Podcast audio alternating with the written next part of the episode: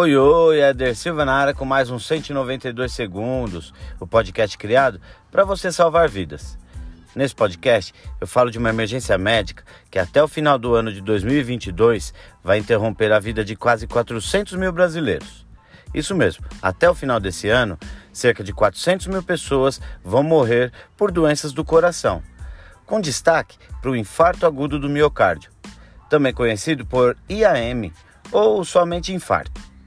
O coração é o órgão responsável por distribuir nutrientes para todo o corpo, usando o sangue como um veículo. E quando eu digo que a pessoa teve um infarto, significa que suas artérias coronárias foram bloqueadas e ficaram incapazes de levar nutrientes e oxigênio por conta da ausência do pulso central. Esse bloqueio acontece pela formação de placas de gordura nas paredes das artérias que ficam estreitas ou até entupidas, podendo causar a morte ou sequelas irreparáveis quando o atendimento demora ou muitas vezes acabam nem acontecendo. Os primeiros socorros para um infarto ajudam não só a salvar a vida da pessoa, como também garante uma melhor qualidade de vida, com a prevenção do aparecimento de sequelas como insuficiência cardíaca ou arritmias. Idealmente, os primeiros socorros devem seguir um passo a passo, que são reconhecer os sintomas, acalmar ou deixar a vítima confortável e chamar a ambulância. Permanecendo ao lado da pessoa e monitorar a todo momento os sinais vitais.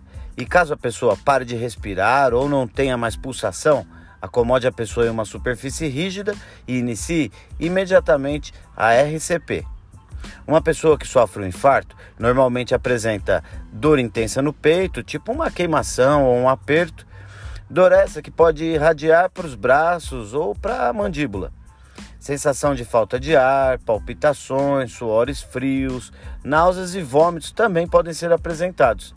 Além disso, pode ainda haver tontura intensa e desmaio. Se você identificar os sintomas acima que falei de um infarto, ligue imediatamente para o SAMU através do telefone 192.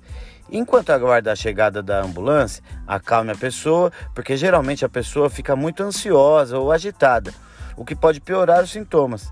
Para isso, você pode incentivar a pessoa a fazer o exercício de respirar profundo e calmamente, contando até 5 ao inspirar ou expirar. E volto a dizer, monitore a respiração e o batimento cardíaco até a chegada da equipe médica.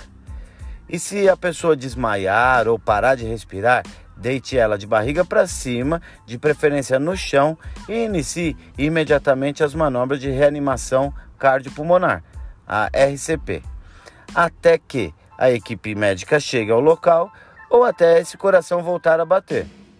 Eu vou ficando por aqui. Semana que vem temos um encontro marcado. Um grande abraço. Tchau, tchau.